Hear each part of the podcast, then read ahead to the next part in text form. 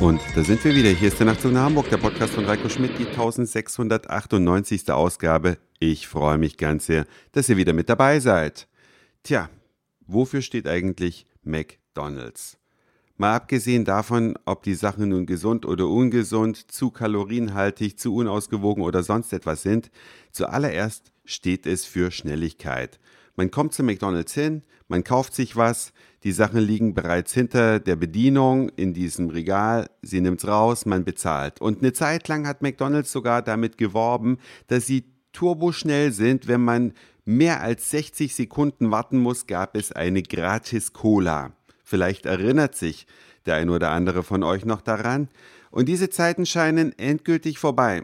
Wer meinen Facebook-Account im Blick hat, die Nachtzug nach Hamburg Facebook-Seite, der hat da schon das Foto gesehen, welches ich geschossen habe. Und zwar hat McDonald's hier bei mir um die Ecke in Hamburg ein neues Konzept. Ich weiß nicht, ob sie es nur hier ausprobieren oder ob es das auch bereits in anderen Städten gibt. Jedenfalls, man kommt an die Theke und hinter der Bedienung ist nichts. Nur eine Wand. Keine Softeismaschine, kein Cola-Automat und auch nicht das Regal, in dem die Burger durchgereicht werden von der Küche, sondern nur fünf Flachbildschirme, die so genial gemacht sind, dass sie auf den ersten Blick aussehen wie diese leuchtenden Poster, wo die ihre Produkte drauf abbilden erst, also als ich da drauf geschaut habe, dachte ich, ja, das sind die Poster, aber irgendwann fingen sich dann an, die Raps zu drehen. Und dann fiel mir auf, dass das ganze Ding ein Display ist, zusammengesetzt aus fünf hochkant aufgehängten Bildschirmen, die direkt aneinander montiert sind, dass es überhaupt nicht auffällt, aber die gesamte Küche ist nicht mehr sichtbar das, was McDonald's ja als Transparenz jahrelang gemacht hat, dass man sieht, ah, da geht sauber in der Küche zu, zack, jetzt nicht mehr sichtbar.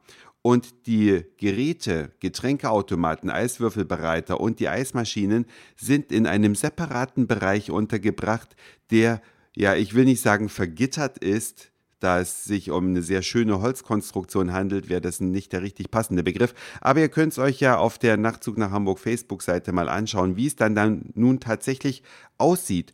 Und bestellen und liefern sind jetzt zwei getrennte Paar Schuhe. Man geht also an die Kasse, gibt seine Bestellung auf, bekommt dann einen Zettel mit einer Nummer drauf.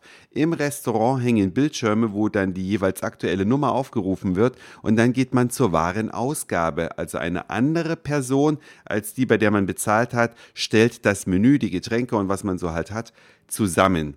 Ich finde, das ist eine totale Abkehr vom McDonald-Prinzip. Alles, wofür McDonald's steht, das ist da nicht mehr drin. Es ist nicht unangenehm, das will ich damit nicht sagen, aber es ist halt eine komplette Veränderung.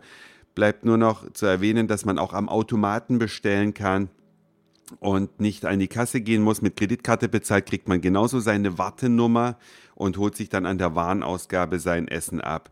Schon eine Umstellung, aber eine, an die man sich gewöhnen kann. Mich würde mal interessieren, ob die McDonalds bei euch in der Gegend, wo ihr so unterwegs seid, auch so umgestaltet worden sind oder ob das hier tatsächlich einer der ersten ist in Hamburg, wo vielleicht McDonald's auch ein bisschen rumprobiert, was das Konzept so hergibt. Bei Burger King habe ich sowas noch nicht gesehen.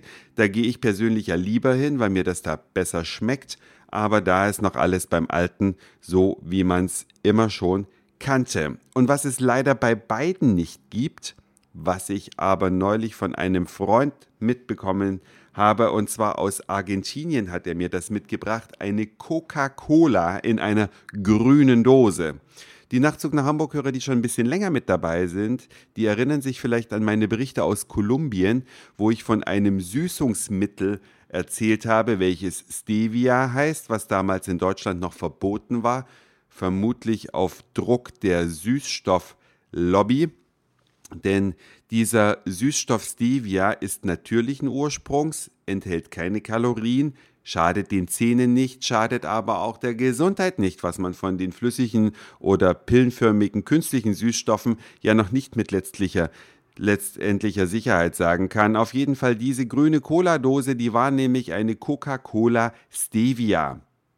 Coca-Cola Live nennt sich das Produkt und ich frage mich, wieso gibt es sowas in Argentinien? Warum gibt es das nicht in Deutschland, wo man die Wahl hat zwischen der normalen äh, Coca-Cola, die halt am besten schmeckt, aber auch die meisten Kalorien hat, oder der ja etwas anders schmeckenden Cola Zero, die zwar sehr erfolgreich ist, mir persönlich aber nicht so gut schmeckt.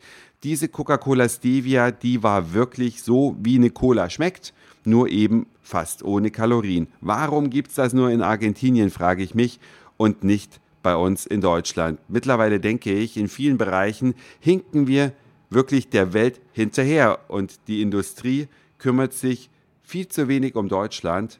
Aber vielleicht ist es auch nur mein Eindruck.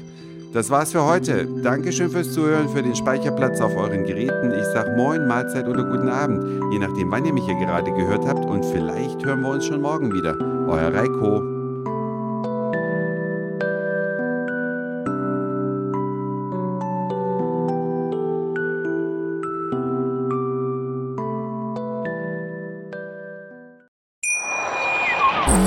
Schatz, ich bin neu verliebt. Was?